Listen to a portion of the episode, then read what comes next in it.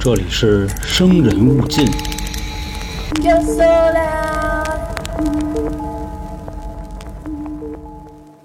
大家好，欢迎收听由春点为您带来的《生人勿近》，我是老航。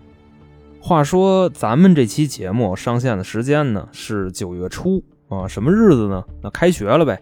因为咱们《生人勿近》的听众啊，有挺大一部分是学生的，这些小伙伴呢都开学了，所以啊，还是有必要提那么一句。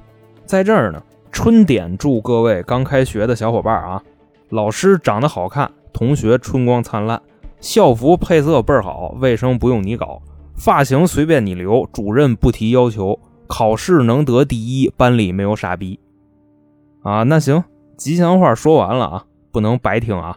现在有点事儿麻烦你们。最近啊，这个专辑评分这块啊出了点问题，就咱们《生人勿近》啊这张专辑的评价还是挺多的，但是咱们台呢有仨专辑，另外两个啊是三角铁跟开卷无益。那俩专辑评分就相对比较少，所以在这儿呢，希望各位小伙伴啊，给咱们台的其他两个专辑啊一个好评。再说一遍啊，一个是三角铁，一个是开卷无益。从我的头像进去，直接就能看见啊，然后在评价那栏啊点个五星，我这就万分感谢了。另外呢，这些专辑的评价我们都会看，也是在大家的听后感里边啊，不断的完善自己。还有一个什么事儿呢？算是一个好消息啊！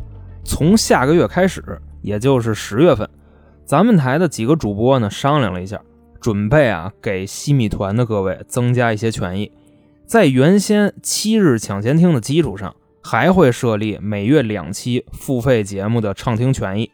就是说，您加入了西米团以后啊，就有专属的节目，加团免费听；不加团呢，就需要付费购买了。其中啊，包含一期灵异特别篇，另外一期呢是讲悬案，或者是老黄原创的内容。反正大概就是这样啊，增加了两期西米团才能听的节目。在九月份呢，先上一期灵异特别篇啊，咱们尝尝咸淡。那西米团加权伴随的啊，就是要恢复原价了，因为现在的价格啊是有折扣的，这个呢会在九月底恢复。所以，想要续费的朋友们啊，咱们抓紧时间了，因为下个月就涨价了。那行啊，告示就这么多，下边开始今天的节目。截止到目前呢，日本的十大变态案件啊，已经说了四个了。今天呢，给各位说第五个。这个案子啊，发生在日本的崎玉县。案件的被告人呢，是一对夫妇啊，但有意思的是，这对夫妇还是当地有名的爱狗人士。那爱狗人士为什么就成了连环杀人犯了呢？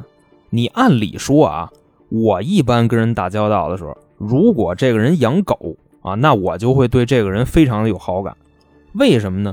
首先啊，养宠物的人大多都比较有爱心，这没什么可说的吧？啊，那养狗的呢，他麻烦呀，所以在有爱心上还加了一条有耐心。你像咱们台的主播啊，老黄跟娇姐，他们俩也都养狗。虽说娇姐那脾气冲点啊，但这俩人还是特别有耐心的。另外，你像咱们五群的晨晨啊，人家就是自己开宠物店的，一个性格特别温和的妹子。所以说啊，养个狗其实还是挺磨人的。当然了啊，如果你的宠物让你养的跟个盲流子似的，那别人看你啊就是减分项了。当然，咱们排除那种情况啊，我觉着至少目前咱们群的听众晒出来的宠物还都是比较规矩的。如果说啊，你喜欢的人他养狗啊，那你赶紧给他拿下就完了，因为这种优良的美德啊已经被筛选出来了。但我说的只是绝大部分啊，另外还有一小部分，就比如说今天咱们这个案件的凶手，就日本崎玉县啊著名爱狗人士。那咱们回到刚才那个问题啊，怎么这个爱狗人士就成了杀人犯了呢？啊，他还连环杀人犯。想了解这个啊，咱们需要把时间推回到一九九三年，和大家呢一起重温这个案件。在一九九三年的四月二十一号啊，祁玉县的警方呢接到了报警电话，报警人呢声称自己的家人昨天晚上没回家，现在呢也联系不上了，所以就报警了。不过当时警察呀没怎么往心里去啊，就说要不你再等几天，这才一天联系不上，而且你报案的这个失踪人，他既不是老人也不是小孩，那丢一天不是很正常吗？我这儿啊先给你记着，明天呢，要是还没回来啊，咱们再说。那边啊，报案的家属也是着急忙慌的，那觉着警察说的挺有道理的，就把电话给挂了。那意思啊，要是再过一天还没回来，就接着报警。到了第二天呢，这个电话又响了啊，警察一接，还是昨天报警那位。警察说：“那我明白了啊，确实丢了，那就带着相关材料上警局来一趟吧。啊，我们了解一下情况。大概啊，没过多一会儿，人来了，提供了基础信息。”丢的这个人呢，姓名叫川崎，就是祁玉县一个普通上班的。除了这些呢，没有什么有价值的信息啊。警察说：“那行了，那就回家等信儿去吧。”报案人也就走了。于是呢，就开始着手查失踪人川崎的家庭背景啊，这个人际关系网。但是找了一圈，基本上没什么用。但就在一个礼拜之后啊，祁玉县的警方在东京找着了川崎的汽车。其实呢，就这俩地儿啊，离得不算太远，祁玉跟东京。差不多呢，就有个几十公里。就是啊，有很多在东京上班的都选择在祁玉县买房啊，就跟在北京上班去燕郊买房一个意思。当时警察呢看见这辆车的时候啊，心说干了，怎么呢？这车在这儿停了至少一个礼拜了。如果说啊来这儿办事儿，车不可能扔这儿一个礼拜。那要是离家出走呢？啊，他从祁玉县把车开到东京，他不要了是吗？那还不如啊坐小电车来。咱们要是再假定他被绑架了呢？啊，一个礼拜不联系家人要赎金的事儿啊，还管他吃管他喝，这哪是绑架呀？这不献爱心的吗？另外说他们家啊，他哥是一个开公司的，现在呢公司经营不善，欠了一屁股账，追账的人呢天天往他们家扣屎盆子，就这经济条件你绑啊？所以说目前最大的可能性啊，就是川崎这个人已经遇害了。警察呢也是又到了他们家，看能不能啊再找着点关于川崎遇害的线索。刚到的时候呢，他们家人还不在，等了半天回来了。就失踪人的家属啊，当时回来的时候手里还拉着两个小动物，就拿钥匙给警察开门。这警察呢也都看见了，就问他，说你挺有闲心啊，还养宠物啊？这是个什么呀？王八呀？那家属说，大哥你什么眼神啊？啊，这是狗，你要不再好好看看？警察说：“这我头一次听说啊，这狗长得跟个王八似的，这在哪儿买的？底盘这么低。人家说这狗啊是川崎当时在一家犬舍买的啊，花了不少钱呢，说是这个名贵品种啊，让他们互相繁殖。后来啊找了一个别的犬舍鉴定啊，说这狗呢稀有是够稀有的，但是它不纯。这个血统呢基本上就是京巴、博美、西施、藏獒的串听说往上倒三辈啊，家里族谱里还有一鸽子。”反正也就是我们家川崎这脑子啊，才会被人骗。后来呢，警察也没当回事就搜了一圈就走了。那么说之后，差不多过了多久呢？啊，大概得有俩仨月。川崎啊，还是杳无音讯，活不见人，死不见尸，而且呢，还不知道谁干的。时间呢，就到了九三年的七月底啊，报案的又来了。这回报案的啊，还是有人失踪，但是呢，比上回那个严重一点啊，这回丢了俩。头一个呢是当地黑社会的一个头，叫本田；另一个呢是他的司机啊，叫铃木。这俩人啊，最后一次露面是在本田他们家里，开车出去以后啊，就再也没回来。警察一拍脑袋啊，说这行了，现在丢仨了啊，川崎、本田、铃木啊，就差雅马哈了。一边呢是杳无音讯的川崎，一边啊是刚丢的本田跟铃木。但是呢，这俩案子啊不一定能并案。就先去报案人家了解情况去了。进门以后呢，也是啊，这家人也养狗，但是这个狗啊，一眼就能看出来是那个阿拉斯加，比上回啊川崎他们家那狗可规矩多了。他们家那个啊，基本上看不出来是个狗。警察到他们家也是啊，询问了一圈，没有任何有价值的信息，等于这俩人也是没有线索的，就这么丢了。大概呢，又过了一个月啊，九三年的八月二十七号。又有人报案，说呢是一个阿姨啊丢了，大概就是昨天下午出去逛街去啊，就再也没回来，而且啊绝对不是离家出走，因为身上根本就没拿多少钱啊，拿了几张那毛片就出去了。如果说啊是自己主观意愿不愿意回来，这会儿估计已经饿了好几顿了。后来警察呢一去他们家啊，巧了，这户人也养狗。当时警察啊就琢磨这个事儿啊，这有点巧啊，新鲜。三个失踪案丢了四个人，他们从事的行业，外加上接触的人际圈子，不能说比较相似啊，只能说是毫无关系。唯一的共同点啊，就是他们都养狗。但这么说是不是有点牵强啊？你跟领导说想并案侦查，问你原因，你说他们都养狗啊？那所长家还养狗呢，明儿他也丢呗。反正啊，就让警长给撅回来了。但当时呢，负责的警员啊，也是没辙没辙的。就这四个人，生不见人，死不见尸，所以啊，就真的从狗开始查了。先是啊，问这些人的家属，就什么时候养的狗，这狗在哪儿买的。结果啊，家属的回答出奇的一致，所有人养的狗都是在祁玉县同一家犬舍购买的。这家店呢，就叫老登犬舍啊。这块别笑啊，音译过来就这么说，老登犬舍。这老板呢，名字特别有意思啊，叫官员主要呢就是经营这种大型犬，比如说什么非洲猎狮啊、阿拉斯加或者德国牧羊犬这种。小的呀他不养啊，估计是大狗比较贵吧。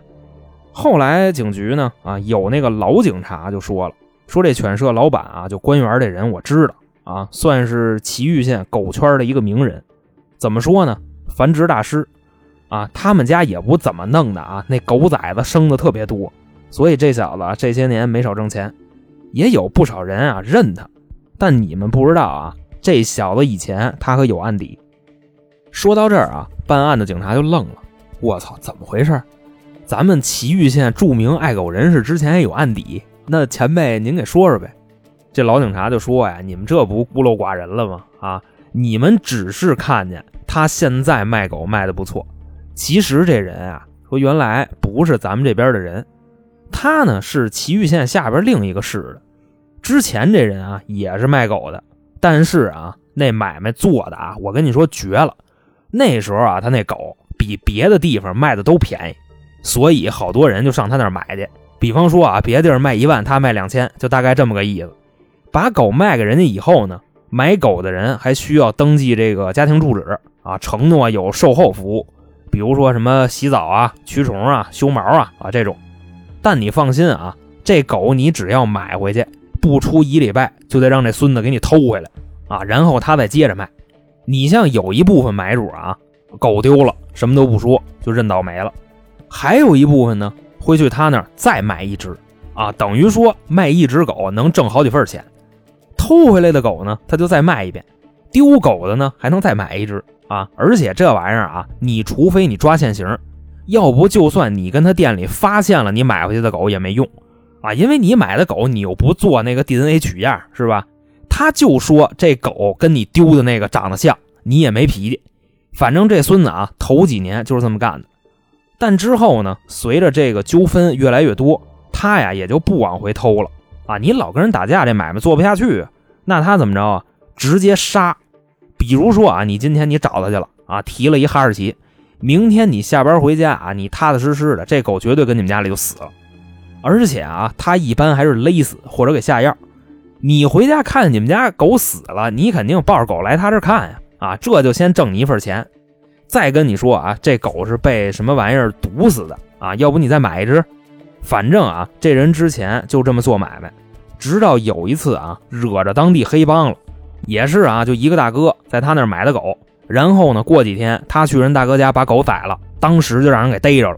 大哥看见他的时候啊，就说：“孙子，你干嘛呢？”啊，这官员说：“我给这狗啊做护理呢。”大哥说：“这一看护理给护死了啊，那您这手艺也忒潮了。我这爱犬啊，已经跟我建立了二十四小时的友谊了啊，你现在给弄死了，那你赔钱吧。反正啊，就让他赔了好几倍。”最后啊，觉着不解气，还剁了他一根小手指头。这老警察就说呀：“我为什么对这事印象这么深？主要是这大哥啊，他那纹身我觉得特嘚儿。他胸前啊纹了一个关公降龙。当时我就问他，我说兄弟，你怎么把关公纹胸前面了？人家不都纹满背吗？他说呀，觉着我纹满背关公啊，我背不动啊，所以我给他纹前面，我让关公背我。”啊，反正这人就挺有意思，也就是这么着啊。官员这人就狗舍这老板，近几年呢跑咱们这儿来了。另外啊，你再看他开那犬舍，那就不是他的，那是他媳妇儿的。就当初来的时候啊，也是先去这个宠物店里打工，后来呢，俩人就天天这么独处，算是日久了生情吧，啊，就结婚了。当时呢，他媳妇是二婚啊，他已经是第七婚了，九三年啊，七婚了。要不说这孙子啊，这辈子不白活。另外，他那媳妇儿名字还特有意思啊，叫丰田脖子，应该是叫丰田博子啊，咱们就简称啊脖子。反正当时啊，这个老警察说到这儿，负责失踪案那警察就跟醒了似的啊，就说：“前辈，您甭管了。”我现在啊，我就上他们那儿掏人去。开始啊，我还觉着这三个案子唯一的共同点啊，就是失踪人养狗。现在我看来啊，这卖狗的有点东西，就算不是他干的啊，也得给他找点麻烦。说完了啊，带着人就去了。到这店里啊，一敲门，正好那官员就在那儿呢，迎出来了。哎呦，警官您辛苦啊，怎么着看看狗啊？警察说不是啊，看看你。不是大哥，你这叫怎么说话的啊？您到底有什么事儿啊？最近啊，咱们县有三起失踪案，一共丢了四个人。这四个人之前都是你的客户，所以找你呢了解点情况。啊，这官员就说了：“哎呦，警官，我就一卖狗的，我哪知道啊？另外，人家是我客户，也没有必要跟我汇报行踪啊。”警察那意思啊，就你要知道就知道，不知道就算了。其实啊，也没问得太细，因为怕打草惊蛇。不过从现在开始啊，官员跟脖子就是这对开宠物店的夫妻啊，已经牢牢的被警方监控了，而且呢，还不是暗中监控啊，他们明着监控。就算是没证据啊，也三天两头找他麻烦啊。你之前不是操蛋吗？啊，你不是宰人狗，你偷人狗吗？警方也是啊，让你明白明白，这出来混，迟早是要还的。也就是这么着啊，隔三差五的就折腾他。一直啊，从九三年的九月折腾到他们九四年年底，这个案子呢，后来算是有了新的进展。当时啊，警方调查的时候啊，无意间就发现了这个犬舍的员工资料。就在九三年中的时候啊，他们这个店辞职了一个员工，等于说啊，跟案发的时间吻合。所以呢，警方现在就开始怀疑是不是跟这个员工有关系啊，直接就找去了。虽说是辞职一年多了啊，但这个人挺好找的。不干了以后呢，就回老家了，结婚生子，在那过日子。咱们这块简称啊，就这个人叫二狗。当时呢，警察一去啊，就找着他了，就问这二狗，之前失踪那川崎铃木、本田雅马哈啊，跟你有没有关系？这二狗说跟我没关系啊，人家就是来买狗，我就负责销售啊，别的我都不知道。当时警察一看啊，这二狗属于什么人呢？就是那种三脚踹不出一屁的，所以警察问完了啊，也就走了，就跟他说：“你啊，目前不许离开这个城市，之后有什么线索，及时过来跟我们汇报。另外，我们呢也会随时的传唤你啊，你要积极配合。”这二狗啊就说：“没问题啊，那您慢走啊，警官。”等于说呢，对二狗的调查也没什么进展，但谁也想不到啊，二狗这人反侦查能力太差了。也就是啊，这次询问过他以后，这人跑路了。那现在你不就等于说把罪名写脸上了吗？要跟你没关系，你跑什么呀？所以当时啊，这警察就支棱起来了，满处的就开始找这二狗。但是呢，找不着，因为啊，他们现在也不知道二狗是自己跑了，还是让人给做了。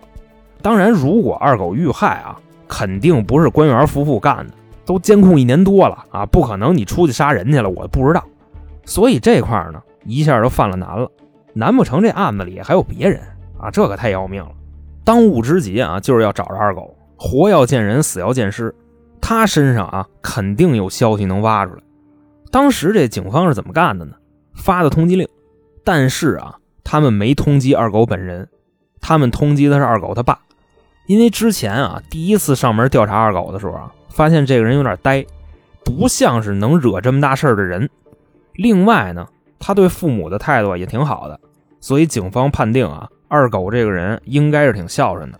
如果通缉他爸，他要是活着，应该会回来看一眼。然后呢，就把通缉令给撒出去了。就当天晚上的时候啊，二狗他爸正吃生鱼片呢，啊，一边看电视一边自己跟那调那个蘸料啊，就往那碗里挤芥末。当时呢，看的是日本的那个综艺啊，就带色的那种啊，俩姐姐用簪勒子跟那拔河呢。马上啊，就分出胜负了。这时候那电视的画面砰变了，从这个肉色啊变成蓝色了，给老头气的啊，那三文鱼差点没掉地下。然后呢，就看着这电视啊，念通缉令，发现呢这个照片就有点眼熟。再仔细一看，这不我自个儿吗？啊，啪一下，这芥末就挤多了啊！那碗里啊，等于说就上面一层酱油，下边全是芥末。赶紧啊，就把这东西放下，仔细看啊，我干嘛了我？最后呢，给他定那罪名啊是诈骗啊。当时心说是不是电视坏了啊？要不我出去我看看别人家电视去吧。我上那个村头小卖部瞧去啊，撂一筷子就出去了。这时候啊，二狗他妈就出来了。啊，他没看见通缉令啊，因为当时通缉令已经播完了，就看见自己家老头嗖的跑出去了，说：“这马上吃饭了，你出去干嘛去呀？啊，这指不定又找哪老娘们玩去了啊！得了，我也甭管他了，我吃我的，就夹了一片这个三文鱼啊，蘸了一下那佐料，外加上啊，二狗他妈口还重，就使劲啊，拿这一片鱼跟那碗里转啊，蘸满了，往这嘴里一放一嚼。”说这他妈老东西放了多少芥末呀！哎呦，哦，反正就差点没死过去啊！再说这老头啊，上村口小卖部看电视去了。当时啊，在去的路上还碰见几个平时一块玩的姐姐啊，还跟他打招呼呢，就倍儿客气啊！呸，臭不要脸的老丫的，无耻之徒！我说你怎么一天到晚你游刃有余的呢？啊，感情你是个骗子，呸，不要脸！这老头说什么跟什么呀？啊，我怎么就无耻之徒了？但不管怎么解释啊，这帮大姐都骂他啊，那也就不说了。接着就往小卖部里走。当时呢，他还坚信啊是自己家电视坏了。到小卖部呢，一进门啊，这老板就迎出来了啊，满脸堆笑，说：“哎呦，哥哥您来了，上座上座。”啊，喊自己这媳妇儿，哎，给看茶，说哥哥。啊，您可许久不来了啊，弟弟，我想您了啊！今天咱们得好好喝会了。你像这老头啊，当时他有点懵，他就发现啊，村里的所有人对他很极端，一个天上一个地下。最后呢，这小卖部老板也是啊，就跟这陪着他，然后呢，让自己媳妇儿啊报警去了。那意思啊，我给你稳住了，我拿你换悬赏。反正呢，大概也就过两分钟啊，警察就来了。因为负责这个案子的警察啊就在他们家门口蹲着呢，跟老头说啊，就您别着急啊，其实惹事儿的不是你，是你儿子。现在呢，你儿子失踪了，我们估计啊，他看见通缉令应该能回来。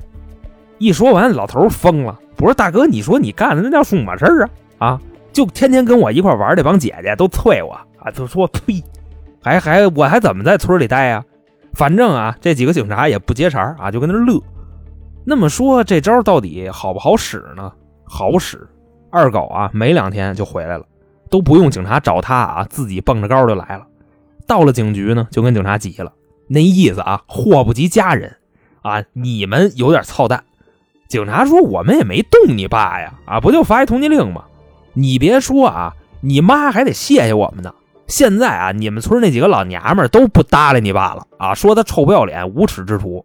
还有那个相生子，就 呸，这也算是间接啊促进你父母的感情了，啊，反正俩人跟那矫情了半天，最后呢，二狗张嘴说话了，他说：“你们不就是想知道失踪那四个人去哪儿了吗？啊，其实他们都已经死了。”警察说：“那你就别等我们问了啊，都都说了就得了。”二狗说：“行啊，你容我组织一下啊。其实呢，这四个人不是我杀的，但是呢，他们的尸体是我处理的。”第一个人啊叫川崎，他是怎么回事呢？当初啊，这个是跟我们老板，也就是官员跟脖子，他们之间有点矛盾。这个矛盾是怎么来的呢？起初啊，这个川崎自己想挣点快钱，就跟我们老板就勾上了，好像是自己家里背着账的吧，但不是他的事儿，应该呢是他哥的事儿。不过要账呢，就天天也找他，他就发愁啊，想赶紧挣钱，把家里欠这钱给还上。当时呢，我们老板就跟他说啊，让他过来，反正就有招要不各位警官，我给你们学学吧。啊，几个警察说：“来来来来来来，这就别客气了啊。”那咱们来了啊。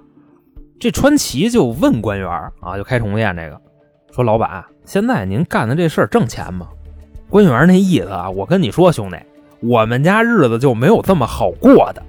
你看那俩大狗没有啊？两只非洲猎狮，他们啊生小狗。公的二百万，母的三百万啊，上一窝刚生四个，一共卖了一千万。另外啊，这只是今年，这俩年年都生啊，你就琢磨这个利润啊。听到这儿啊，传奇动心了，那意思我这不捡钱呢吗？就问啊，大哥，那您那俩狗多少钱呀？这官员呢，看那意思差不多了，要上钩，就说了啊，这俩一千三百万，怎么着？你买啊？我的有点那意思啊，因为我现在太缺钱了，要真这么挣钱啊，我真干。那兄弟你甭说了，哥哥也是从你这个岁数过来的，这俩种狗，哥哥让给你了啊，咱也别一千三百万，一千万你给他俩拿走，你也别觉着说哥哥对谁都这样啊。我就是在你身上看见了我曾经的自己。这川崎呢，心里就盘算啊，一年一窝，要生四个直接回本，第二年盈利，这真行啊！啊，就问了，说哥哥，那生这个小狗我卖谁去呀？我没路子呀。官员说，兄弟你糊涂啊！啊，哥哥我是干嘛的呀？你就踏踏实实的啊，到时候生小狗了，我按照市场价给你回购。你只要啊不把这俩大狗给养死，你就等着捡钱吧。那好养吗？别我养不好。哎，这这这这好养啊！你看我昨天我忘了喂它了，今儿早上给我皮鞋吃一只。你看我这个脚上这不左脚拖鞋，右脚凉鞋吗？反正那意思啊就特别好养嘛。就一来二去这么一说，这川崎啊真动心了，就回去找钱去了。最后怎么说呢？凑够了一千万，把俩狗买走了。另外补一句啊。当年的一千万日元相当于七十万人民币，你说他有这钱啊，他不还账去，他先买狗。后来呢，就过了那么一个礼拜啊，有人上他们家串门来，就看见这狗了。就咱们开头说了啊，长得跟王八似的那俩。这川崎呢还美呢啊，给这俩狗引荐，说啊这位叫哥哥，这俩狗就汪汪啊。客人一听管我叫哥哥，那管你叫什么呀？管我叫爸爸呀！啊这这这这。怎么闲的你搁那找便宜？你们家这狗什么品种啊？哎呦，兄弟，问着了啊！就这俩非洲猎狮。这客人呢就有点尴尬，说：“那你多少钱买的呀？”这传奇一看问价了啊，那劲儿起来了啊！原价呢大概是一千三百多万啊，我有关系，一千万倒给我了。回头呢生小狗一窝就一千万。等我挣着钱呢啊，咱去那个歌舞伎町一条街，咱嫖去。这客人啊，当时就搁那儿啊，兄弟，我说一句挺没有情商的话啊。首先啊，非洲猎狮它不长这模样啊，您这俩长得跟王八似的。你要是让他们繁殖啊，我估计生不出来狗啊，顶多就下俩王八蛋。另外啊，就这破玩意儿，你花一千万买的。你知道真正的非洲猎狮市场价是多少钱吗？十五万打住了，不是兄弟，你这实话实说，你这让谁给你骗的呀？哎，人呢？一回头人没了啊，去哪儿了呢？这川崎找官员要钱去了啊，这让人给骗了，而且啊，他被骗那一千万也不是自己的，满处借那么拆出来的。到了地儿以后呢，人夫妻俩都在呢。哎呦，怎么着，兄弟买狗啊？这这这这。买你大爷！我知道事情真相了，把钱退我。官员说呀：“不是，凭什么呀？凭什么？你骗我了，你就得把钱还我。”官员说：“我凭本事骗来的钱，我凭什么还你呀？对不对，兄弟？”这川崎呢就说：“你给不给吧？啊，你不给我把你店砸了。”这两口子：“别别别别别，兄弟，啊，好好说，我退你还不行吗？你等着，我给你拿去啊。”说完了，这俩人进屋了啊，就合计这事儿，说这钱刚进咱们兜啊，还能给他吐回去？那不给他要砸店呀？反正分析半天，最后啊，得出一个结论：干脆啊，咱让他闭嘴吧。怎么闭嘴呢？杀了他。然后这俩人啊，从屋里就出来了，满脸堆笑啊，说这样啊，兄弟，钱呢，我过两天给你。主要现在啊，这个经营犬舍，它各种费用。这钱让我散的差不多了，你也知道我这店的开销这么大，是吧？过两天我回来一笔钱，等钱一到，我通知你。你要不放心啊，你天天过来啊，你上这看着我来，行吧？这川崎呢也就答应了。那么说，既然想杀了他，为什么不直接杀呢？因为他这次啊动静闹得太大了，啊，你冲进我店里，然后就没出去，那警察肯定第一时间找我呀。所以啊，玩了一缓兵之计。差不多呢，又过了几天啊，也就是九三年的四月二十号，官员夫妇啊把川崎给约出来了，然后呢给他买的水和吃的，说咱一会儿啊上银行取钱去，这事儿也拉倒了。但让川崎没想到的是啊，就在这个水和吃的里边，被官员夫妇下毒了，用的呢就是宠物安乐死的那个药，所以啊，川崎一吃一喝，这小命啊就拜拜了。就官员夫妇杀了人之后呢，他们找到了二狗啊。这时候咱们这场景切换回来啊，二狗现在在警局交代这事儿呢。二狗说，当时啊，他们就把这事儿跟我说了啊。这官员就说：“他说二狗啊啊，最近挺好的吧？我突然呢就想给你涨点工资啊。那我说谢谢老板啊，那您开恩吧。他说你别着急啊，带着我呢就出门了，把这车呀后备箱一撩开，里边死一个，就跟我说啊，让我给埋了。”而且啊，流程特别标准化啊，就是那意思，分尸、剔骨、焚烧啊，再给撇了。如果我不照做啊，那下一个死的就是我。不过，其实说到这儿啊，有一个细节是什么呢？官员夫妇胁迫二狗分尸，但是给他涨工资了。你说这个从法律的角度上算不算是拿人钱财与人消灾呢？这块啊，咱埋个坑，咱们最后再说。那后来发生的第二个案子又是怎么回事呢？很简单啊，死的人呢，本田和铃木跟官员夫妇是什么关系呢？雇佣关系。本田啊是当地黑帮的一个大哥，平时呢就是负责给官员夫妇铲事儿的。要不他们做买卖那么欺行霸市的，怎么没人弄他们呀？这原因就在这儿呢。那铃木呢，其实是这个本田的司机。这第二个案子啊，死的就是这俩人。当时呢，川崎死了以后，他们家呀就有人过来找过官员夫妇。但是呢，不承认啊，人家里人也没辙。就这个事儿啊，被本田给看见了，之后呢，就这么问了一句啊，明白了，心说啊，没跑，这人肯定已经死了。好小子啊，你们这两口子他妈有点道啊，还敢杀人，那我不得讹你一手吗？啊，就来了。一进屋啊，官员就说：“哎呦，本田哥啊，今天如此雅兴啊，干嘛来了？”本田说：“兄弟，听说你最近你出去了啊？谁找你麻烦，你就弄死谁，是不是啊？那我以后是不是也得小心点啊？”这官员啊，心里咯噔一下。本田哥，您这什么意思呀？哎，不厚道了啊，兄弟，跟我还藏着掖着。你说我要没点东西，我能来跟你说这话吗？一边乐啊，一边就掏兜点烟啊。那个川崎这人你耳熟吧？这官员啊，这会儿还扛着呢。谁呀？哎，我跟你明说啊，你要再跟我装孙子，我可喊了啊！哎，别别别别别别别，哥哥哥哥哥，咱们哥们儿用不着这么聊天啊！您就说多少钱啊，能让您把这事儿给忘了？这本田说：“嗨，兄弟，你要早这么说，不就完了吗？啊，哥哥我呀，没有别的意思。”就是跟你聊聊，你看你最近不是开了一个新的繁殖基地吗？啊，其实我也想弄一个，但我找不着地儿啊。官员说：“行了，哥啊，我明白了，兄弟明白了。那个基地以后啊就姓本田了，跟我官员没关系了。您看成吗？”这本田哥呀，把烟一掐，哎呦我操，兄弟懂事儿啊，那我就先回去了啊。回头啊过户那天你去找我去就行啊。说完就走了。本田呢？前脚刚走啊，给官员气的啊！孙子啊，讹我是吧？行，你看着呢啊！